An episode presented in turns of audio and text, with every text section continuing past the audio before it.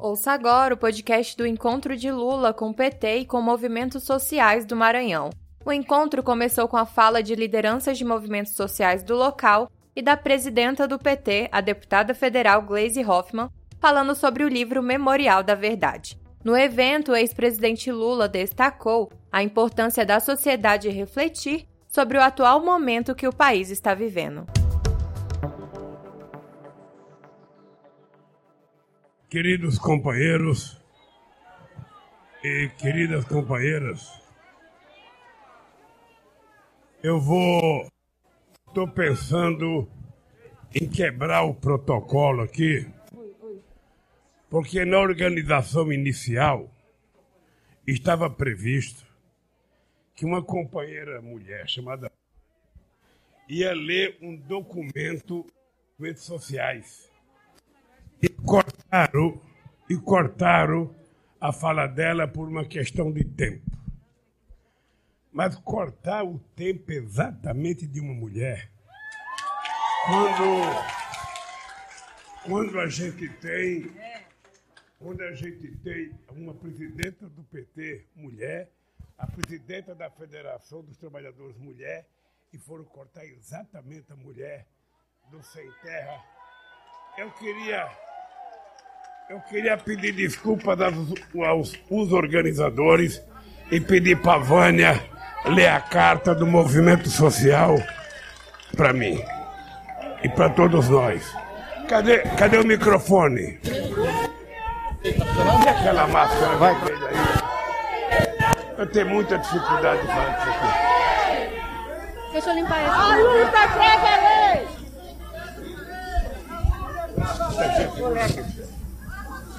Movimentos Sociais do Maranhão. Carta aberta ao companheiro Luiz Inácio Lula da Silva. Prezado companheiro Lula, saudações esperançosas. Nós, movimentos sociais, organizados no campo e na cidade, lhe desejamos as boas-vindas ao nosso Estado. O Maranhão compõe esse imenso Brasil. E como maranhense, nos orgulhamos de nossa vasta diversidade cultural, de nossas riquezas naturais e de sermos um povo trabalhador e trabalhadora, formado pelas lutas, as lutas do povo. Resistimos a uma história marcada de conflitos, negação de direitos que envolvem a questão agrária, étnica e racial. E a exploração do trabalho, a degradação ambiental, que resulta em uma imensa desigualdade que se reproduz e se amplia, ancorada no elevado índice de concentração da terra, da violência, expropriação dos meios e condições de vida das famílias camponesas indígenas e quilombolas. O avanço do agronegócio tem aumentado a concentração de riquezas, a destruição ambiental e a desigualdade social entre a população do Estado.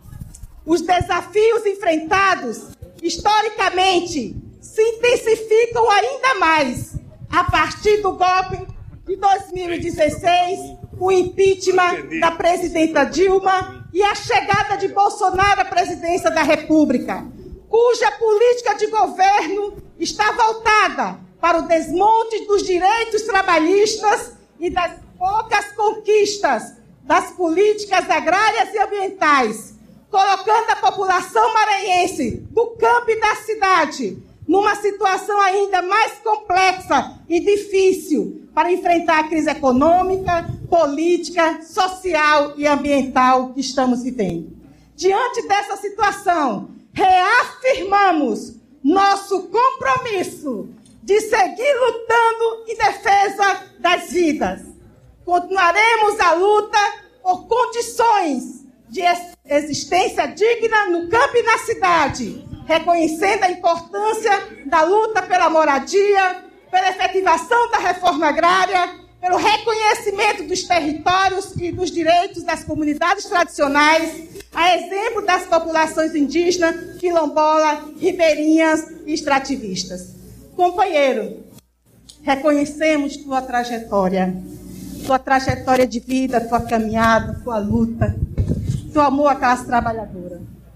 Acreditamos na vitória. E esperançamos a tua atuação sempre comprometida com a construção de um projeto de país para todos e todas brasileiros e brasileiras, que garanta a soberania, a pluralidade étnica, racial e a democracia como base da participação popular. Os poderosos poderão matar uma, duas ou mais rosas, mas jamais Lula conseguirão deter a primavera do povo. Viva a democracia! Viva a classe trabalhadora! Viva o povo em luta! Viva Manuel da Conceição! Viva Lula livre! Eu vim para cá para fazer uma reunião com o PT. Cheguei aqui, descobri que não era reunião com o PT, que era uma reunião com a Federação dos Trabalhadores da Agricultura, com o Sem Terra e com o Movimento Social e também com o PT. Eu vim aqui pensando em discutir um pouco da situação do país e falar um pouco sobre o futuro da classe trabalhadora brasileira e do povo brasileiro. Eu não sei como é que a gente está de horário, Gleice. Não sei como é que a gente está de horário, porque a gente chegou no avião grande aqui, a empresa do avião grande mandou buscar o grande e mandou um pequeno para a gente ir embora. Eu nem sei se cabe essas coisas todas no avião. Mas eu queria, Flávio Dino, primeiro te cumprimentar e agradecer mais uma vez o carinho da receptividade que você teve a mim e aos companheiros e companheiras do PT.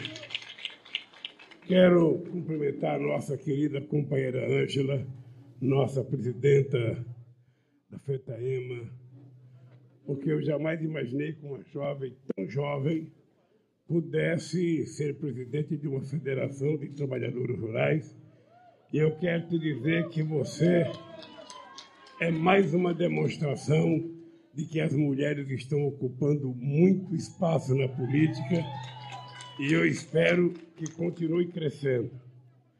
Quero cumprimentar a nossa querida presidenta Gleice Hoffmann, cumprimentar o senador Everton, cumprimentar o nosso companheiro vice-presidente nacional do PT, o Márcio Macedo, cumprimentar o deputado federal José Carlos, o deputado estadual José Inácio, o deputado estadual Henrique Lula da Silva, o presidente estadual do PT, o Augusto Lobato, quero cumprimentar o presidente municipal do PT, o Honorato, quero cumprimentar o presidente estadual da CUT, Manuel Lages, quero cumprimentar a companheira Giovânia, que fez o discurso aqui do Movimento Social, cumprimentar a secretária estadual de Mulheres do PT, a Edinalva, cumprimentar o nosso companheiro Haroldo Saboia, representando aqui o PSOL.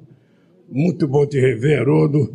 Cumprimentar o ex-deputado constituinte Wagner Largos e cumprimentar a minha companheira Janja, que está tendo a primeira oportunidade de fazer uma viagem discutindo política pelo interior do país. Olha, eu penso que é muito importante que a gente comece a fazer uma reflexão sobre o que está acontecendo no nosso país o que aconteceu num passado bem recente e o que está acontecendo agora no nosso país. Eu nunca acreditei, nunca imaginei que depois dos avanços que nós tivemos na Constituição de 88, a gente fosse poder voltar a ter uma situação de anomalia democrática como essa que a gente está tendo no nosso país. E eu acho que todos nós temos que refletir se em algum momento nós tivemos ou não responsabilidade pelo que está acontecendo no Brasil. É preciso que a gente reflita as mentiras que foram inventadas para caçar a presidenta Dilma Rousseff. Não existe na história de nenhum impeachment nesse país uma mentira tão mal contada, uma bobagem tão mal inventada para poder afastar uma presidenta da República, como eles fizeram com a Dilma, sem antes, sabe, eles, sem que antes eles não tentassem destruir a imagem da Dilma. E tentaram passar a ideia que foi a Dilma e o PT que quebraram o país.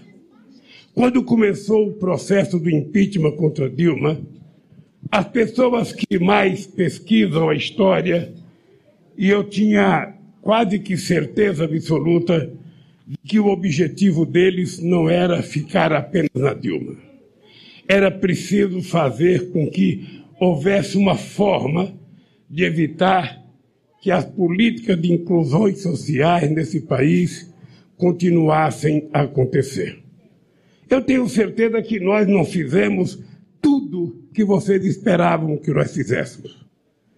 Eu tenho certeza que nós também temos consciência que não fizemos tudo que deveríamos fazer. Mas eu tenho consciência que em nenhum outro momento da história desse país, a classe trabalhadora e o povo oprimido desse país teve a quantidade de avanços e conquistas que nós tivemos no período curto que nós governamos esse país. E por uma razão muito simples. É porque quando eu exerci a presidência da República desse país, eu não era dotado de toda a sabedoria que muitos governantes têm, que acha que não tem que ouvir o povo para nada que depois de eleito é ele que toma decisão, é ele que manda, é ele que pode. Eu, como não sou assim, eu convoquei 74 conferências nacionais, 74 conferências que eram realizadas nos municípios, eram realizadas nos estados, e depois a gente terminava em Brasília definindo quais as políticas públicas seriam mais vantajosas para ser colocadas em prática nesse país. Foi assim que nós criamos todas as nossas políticas. Foi assim que nós criamos toda a nossa política educacional. Foi assim que nós fizemos toda a política de cultura, quando nós lançamos o projeto Mais Cultura para o país. Foi assim que nós conseguimos fazer coisas que nós também não imaginávamos que era possível fazer. Ninguém acreditava, Flávio Dino, que a gente pudesse fazer em tão pouco tempo um milhão e quatrocentas mil cisternas espalhadas por esse país. As pessoas que moram nos grotões, as pessoas que moram no lugar que não tem água, eles sabem da necessidade de uma cisterna. Mas as pessoas que moram na Avenida Paulista, em São Paulo, as pessoas que moram na Avenida Copacabana, no Rio de Janeiro, as pessoas que moram na Avenida Boa Viagem, em Recife, as pessoas que moram nas principais avenidas aqui no Maranhão, elas não pensam, porque a pobreza está muito distante delas. Elas não têm noção do que significa, na vida dela, a pobreza de um país. E por isso nunca se preocuparam em cuidar do povo humilde. Nunca. Nunca se preocupar em saber quando a empregada dela sai de casa o que é que vai comer. Nunca se preocupar em saber quando o filho da empregada fica doente, como é que ele vai se tratar. Nunca se preocupar em saber se as crianças pobres estavam ou não comendo as calorias e as proteínas necessárias. A verdade é que pobre era apenas um dado estatístico. A gente sabia que ele existia, mas a gente não queria enxergá-lo. E a elite brasileira nunca enxergou o povo pobre desse país. Porque esse país, desde que foi descoberto, desde que foi proclamada a República, ele não foi pensado para pobre. Ele foi pensado para uma pequena casta da sociedade brasileira, que era quem tinha direito de ser político, era quem recebia título de conde, de visconde, era quem tinha direito a voto e era quem tinha representatividade junto ao governo. Somente a partir de Getúlio Vargas é que nós começamos a tirar o povo. E olha que o Getúlio era um governo duro, era um governo de mão ferro. A elite brasileira o tratava como ditador mesmo. Mas foi graças ao governo do Getúlio Vargas que nós tiramos o trabalhador da semi-escravidão para colocar o trabalhador, o trabalhador com direitos trabalhistas. Quase nenhum de vocês era nascido. Nenhum de vocês, olhando na cara aqui, nenhum de vocês era nascido quando foi implantada a CLT nesse país. Então foram conquistas que acabaram de tirar. Acabaram de tirar e não houve a reação que eu esperava que fosse haver da classe trabalhadora de não aceitar pacificamente o desmonte que foi feito no Congresso Nacional de todas as conquistas que nós tivemos.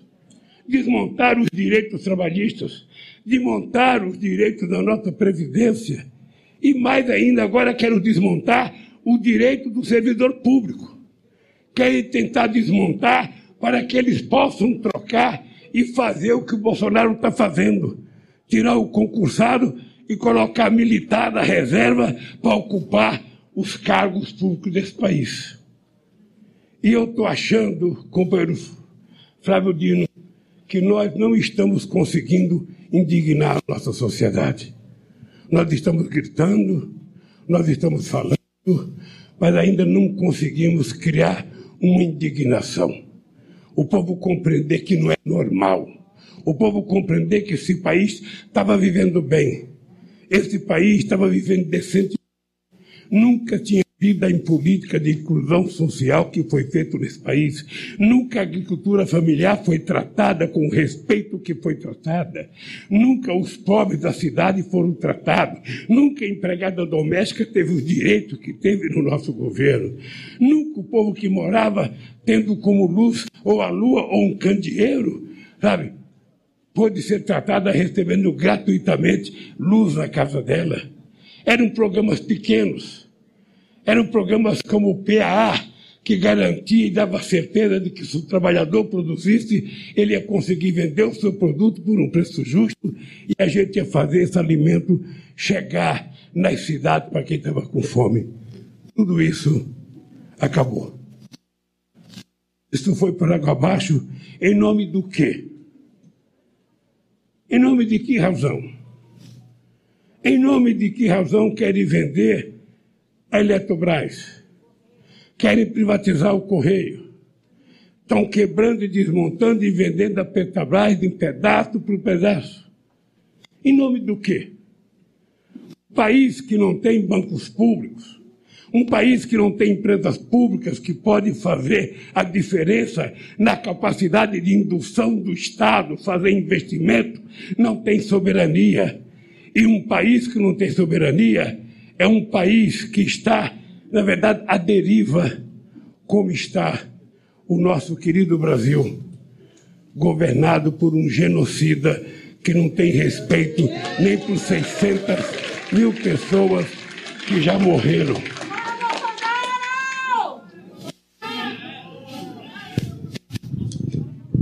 Eu vou fazer um decreto para o. Você sabe que a máscara me incomoda muito, que eu fico com coceira na barba.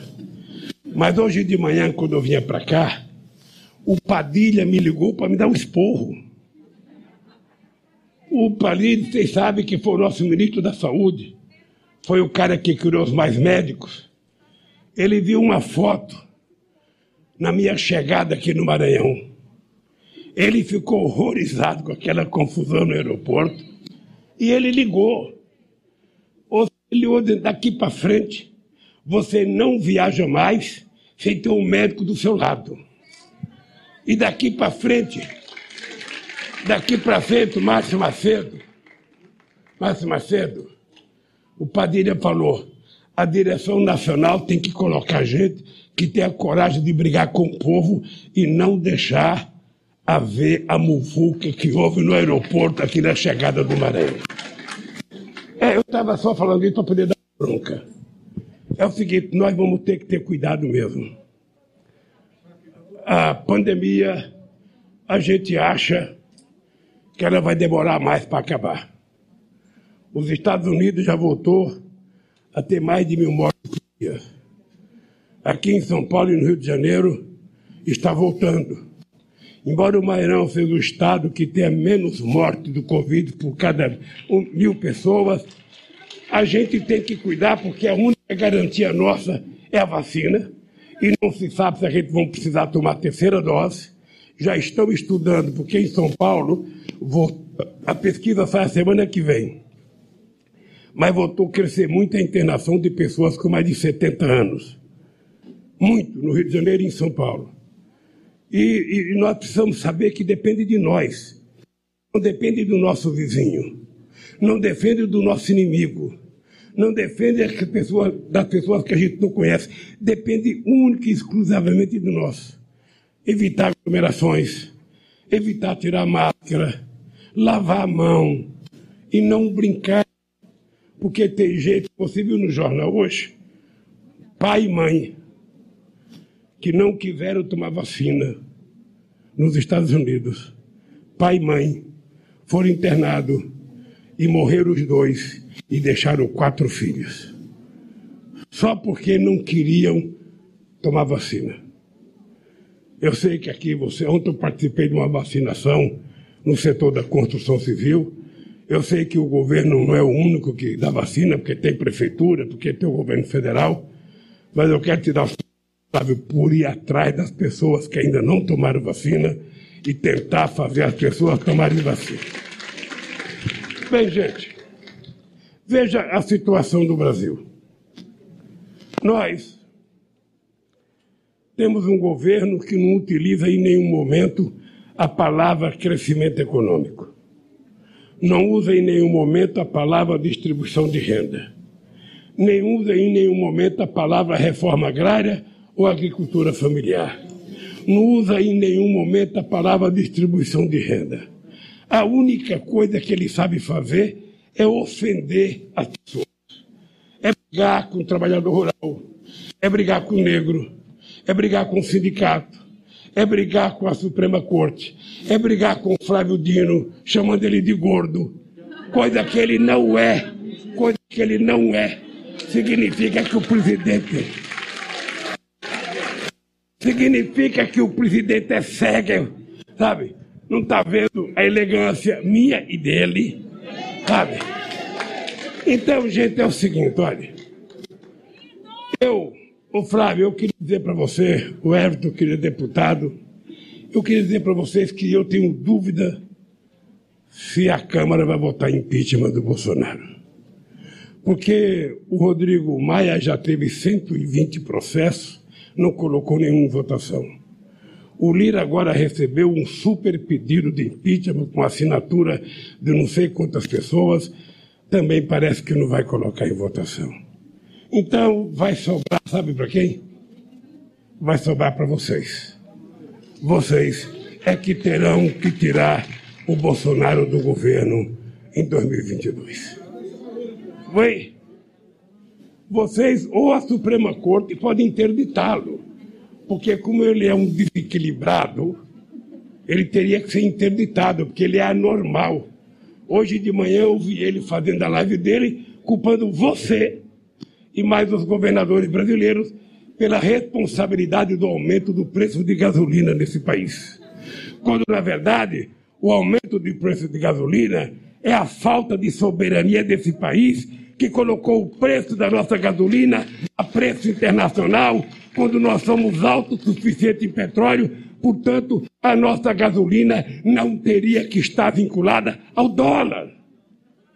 A gente não está importando gasolina porque a gente precisa. A gente está importando porque o governo é fraco, é incompetente, que está destruindo a Petrobras para comprar gasolina dos Estados Unidos, para comprar óleo diesel dos Estados Unidos. Quando, na verdade, a gente tinha feito da Petrobras o passaporte do futuro para esse país. 75% do dinheiro dos royalties era destinado à educação, à ciência e tecnologia e à saúde desse país.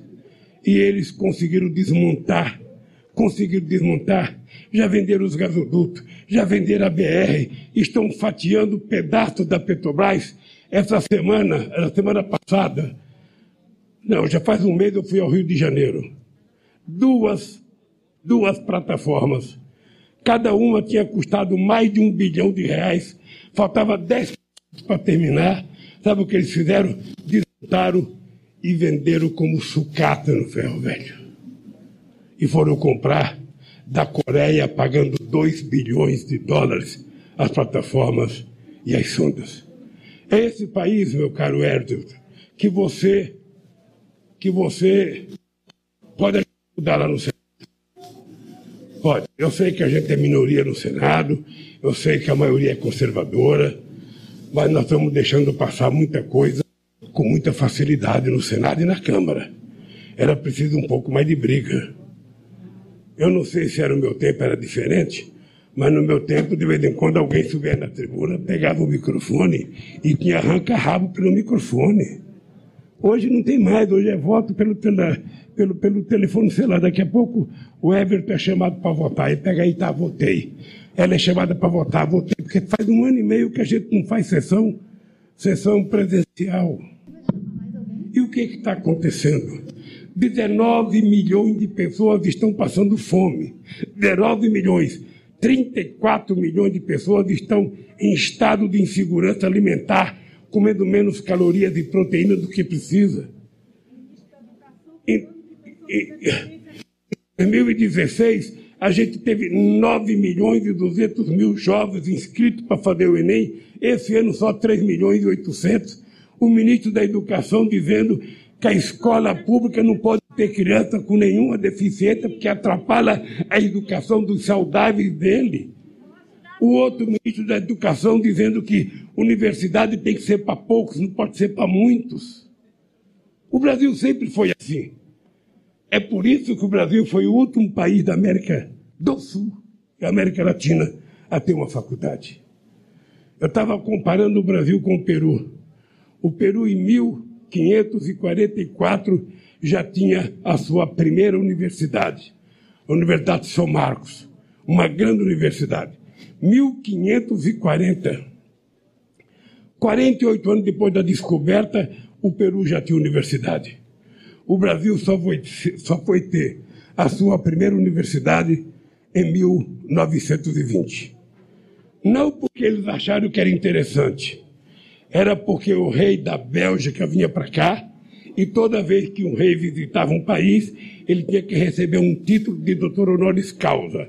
Como na gente não tinha universidade, eles criaram a Universidade do Brasil, juntaram o que a gente tinha de faculdade e criaram. E o país passou a ser o país mais atrasado a fazer a última.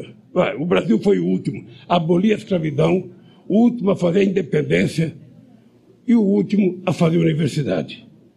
Esse país começou a ter jeito quando nós começamos a governar esse país. Por isso, eu tenho dito para a Gleice, por isso, eu tenho dito para a Gleice o seguinte: eu não estou candidato, mas estou com muita vontade. E vou dizer para vocês, eu queria, queria, ô Flávio, que você compreendesse o seguinte, com muita humildade, eu acho que o Brasil nunca precisou tanto da esquerda governando o Brasil como agora. Nunca. Nunca, nunca esse país precisou tanto da esquerda como agora. Nunca esse país precisou de ser salvo. Ele não, vai ser salvo pelo sistema financeiro. Ele não vai ser salvo pelos grandes empresários do agronegócio. Ele vai ser salvo pelo povo trabalhador brasileiro, que é quem produz a riqueza desse país e que precisa voltar a governar esse país. Vocês perceberam a diferença aqui no Estado? Quem, quem, quem mora nos estados do Nordeste e vê os governadores eleitos recentemente, todos eles têm compromisso popular com o povo e você percebe que a coisa fica melhor. Então, companheiro, eu queria terminar dizendo o seguinte: faça a tarefa, não é uma tarefa fácil, é uma tarefa complicada. Quem participou de eleição, de eleição sabe que é uma tarefa altamente complicada, mas nós não temos outro jeito nós precisamos começar a falar mais alto. Nós precisamos recuperar o direito à indignação para salvar os nossos filhos, para salvar nossas filhas, para salvar nossos netos. Esse país pode ser grande, pode ser justo, esse país tem que ser democrático. Então é o seguinte, meus caros, é o seguinte, eu tenho 75 anos de idade, vocês percebem que eu estou inteiraço aqui, estou. Tô... Quase, tô quase sendo convidado para jogar no time do Sampaio Correia. Já, já mandaram uma. Não sei se é porque eu tenho cara de boliviano, mas eu, eu é o seguinte. Eu quero dizer para vocês que nós vamos lutar muito. Nós vamos lutar. Nós vamos lutar porque esse país não pode ser destroçado, não pode ser quebrado. O Bolsonaro, na verdade, ele é um presidente que conta cinco mentiras por dia. Cinco mentiras. Não cinco mentiras só que ele só que aparece na televisão. O fake news deles é muito mais. E nós então não podemos ter medo dos bolsonaristas porque eles passaram a assustar o povo. Eles passaram a dizer que eram violentos, sabe? Que, que eles, eles não vão aceitar desaforo, que tudo é resolvido por um emprego para militar. Sabe, precisa dar uma solução com o bloco militar, não é verdade. As Forças Armadas são instituições sérias nesse país. As Forças Armadas não poderiam estar aceitando ser desmoralizada por um governo, sabe, incompetente como Bolsonaro. Por isso, olha, eu vou parar de falar que eu estou brigando com essa máscara aqui. Vamos pedir hoje a Pede para fazer uma máscara que não atrapalhe eu falar. Porque eu não sei se falo, se segura a máscara, mas eu tenho dificuldade. Não é de hoje, não. Já há tempo eu tenho muita dificuldade de falar com o microfone com a máscara, porque eu não me ouço bem. Mas eu queria agradecer de coração a cada um de vocês que vieram aqui.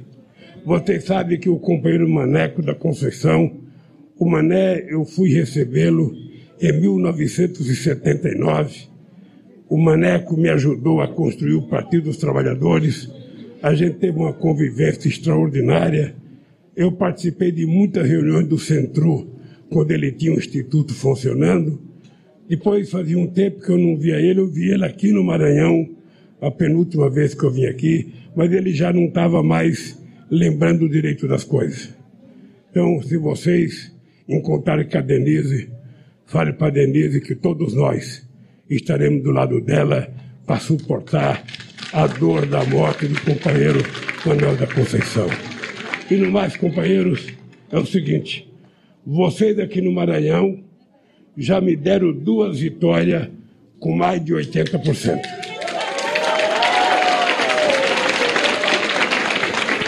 E já deram duas para Dilma. Deram duas para mim e também para Haddad aqui. Então, é o seguinte: o Bolsonaro, se ele quiser fazer bravata, ele vai fazer bravata no condomínio dele no Rio de Janeiro. Porque aqui no Maranhão não tem espaço para a bravata do Bolsonaro. Aqui no Maranhão, o povo sabe votar e o povo sabe o que, que é a vida melhorar a governança do companheiro Flávio Dino. Gente, um abraço no coração de vocês. Eu daqui, eu daqui eu vou direto para o aeroporto, porque eu vou para o Ceará e a atividade já começa hoje à noite no Ceará. A hora que eu sair, a hora que eu sair, vamos evitar, vamos evitar aglomeração. Vamos evitar aglomeração, porque eu fico às vezes com dó de não querer tirar uma foto, mas o Padilha, o Padilha, o Padilha falou que não é prudente a gente ficar se abraçando para tirar foto. Então, como eu quero preservar vocês, como eu quero preservar vocês, e eu também quero viver, porque se vocês querem que eu seja presidente, você tem que me ajudar a chegar lá. Você tem que me ajudar, senão não tem jeito. Então, gente, ó, um beijo, um beijo no coração.